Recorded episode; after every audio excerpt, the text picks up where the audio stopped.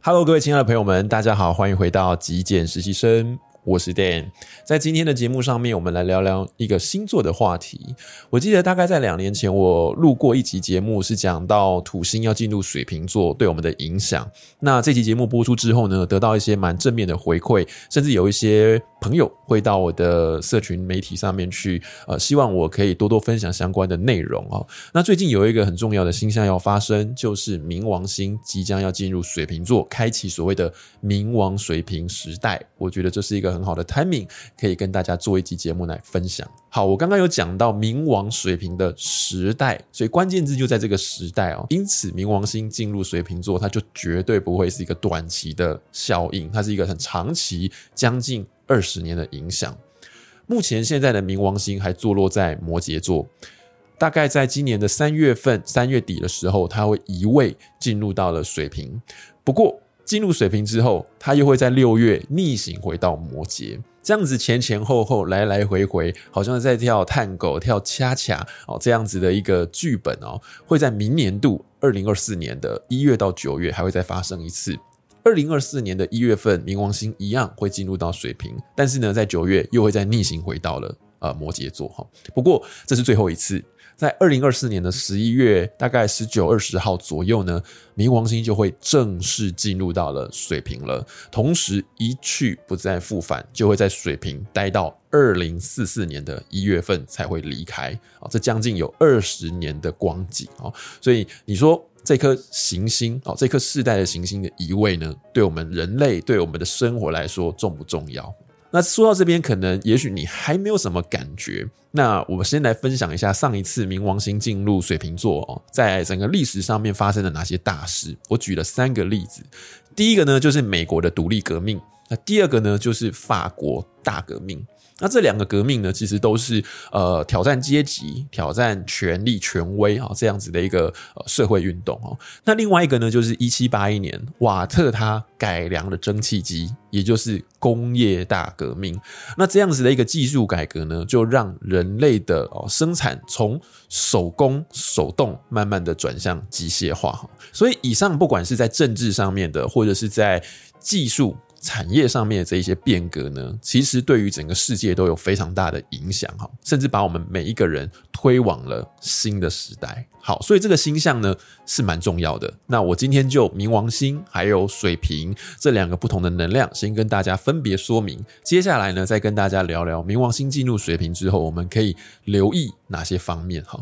那冥王星本质上呢，我想它就等于断舍离啊，因为冥王星有它自己的三部曲。死亡、转化、重生。那人其实不是一个很喜欢变动的生物，所以面对冥王星带给我们需要改变的力量的时候，需要断舍离的时候，就会有一点不是那么舒服，甚至有一点恐惧。好，呃，可是呢，冥王星它的变革，就我个人的体。呃，体验它不是这么的迅速，不是这么的呃一刀两断的感觉，它会有一个进程，会有个演化。所以一开始的时候，你会没有什么感觉，好像温水煮青蛙。直到有一天，你发现你慢慢的忍受不住，你压抑不了的时候，再一次爆发出来，这就是冥王的能量。那这一次的爆发就不得了了，它绝对是一个非常深沉的。呃，甚至是非常具有戏剧张力的一个改变哈。那这个改变呢，就会带领我们告别旧有的习惯，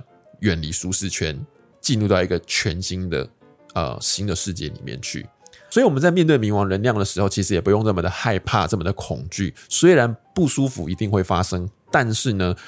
我们还是会收到所谓转化跟。呃，重生这样子的一个果实，所以以正面上来讲，以历史的角度来讲，它还是对呃人类对于社会的成长进步呃是有一定呃正向的效果、正向的作用。好，接下来我们来聊聊水瓶座。目前现在冥王星还停留在摩羯座，那摩羯座它是一个土象的星座，所以这个星座它比较严肃一点，比较务实，甚至呢，它就比较呃重视阶级啊，比较重视权力一些些。那跟水瓶座呢，这个风象星座就有截然的不同了。水瓶座它比较重视的是理性，重视的是开创，甚至是人道主义的精神，或者是呃比较崇尚自由、崇尚平等啊。所以它就跟阶级好像没有这么的相关。所以我们可想而知哦，当冥王星进入到水瓶座的时候，它就会带领我们打破阶级。所以水瓶座它是一个很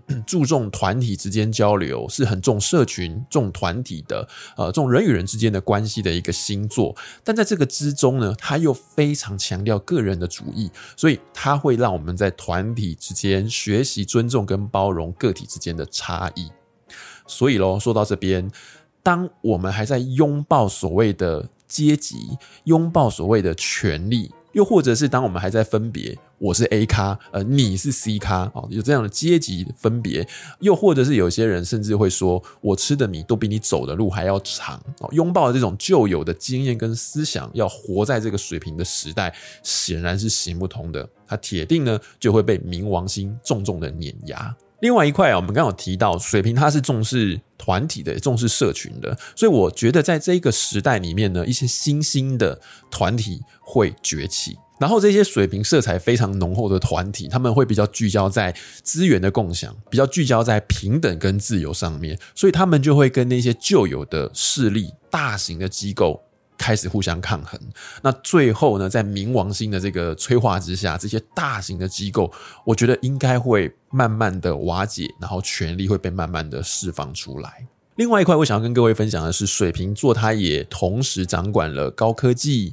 掌管了网络社群，所以我相信。冥王水瓶的年代，所谓的高科技的发展应该会非常的快速。不过，很多人在听到科技的发展，就会很担心所谓的科技发展带来环境破坏的呃问题。不过，这一点呢，在这个水平时代不必太过担心，因为水平它同时也代表着共存共荣，代表着平等与人道。所以，我想在这一段时间的科技发展呢，它一样会伴随着。共享还有绿色能源的开发到这个方向去发展。最后呢，我想要总结一下冥王星进入水瓶时代对大家的影响，还有给出一点点我个人的小提醒哈。呃，我们刚好提到水平的时代呢，它是会打破阶级的，但是它并不代表这段时间会无政府。相对的，它其实是希望去限制或去制衡政府的权力，又或者是说，它打破政府跟人民之间的这种距离感，打破上对下哦这种上下的阶层哦，让政府在这个社会上是起到一种维护社会秩序的作用，而不是扮演一个掌握或者是操控、限制发展的角色。那说到个人的部分呢，我觉得在水瓶时代哦，我们每一个人都要变得更加的柔软，更加的有弹性，打开我们的心房去适应外在快速的一个变革，学习包容，还有尊敬彼此之间的差异。我想这个世界呢就会趋向于美好哈。那我个人对于冥王要进入水瓶这件事情是保持着非常正面的看待，然后也是非常期待整个社会、整个世界的进步。以上就是我今天简短的分享，跟大家聊到冥王星要进入水瓶座，那这会对我们带来什么样子的影响？希望这样子的内容呢，或多或少也可以带给大家一些想法啦，一些启发。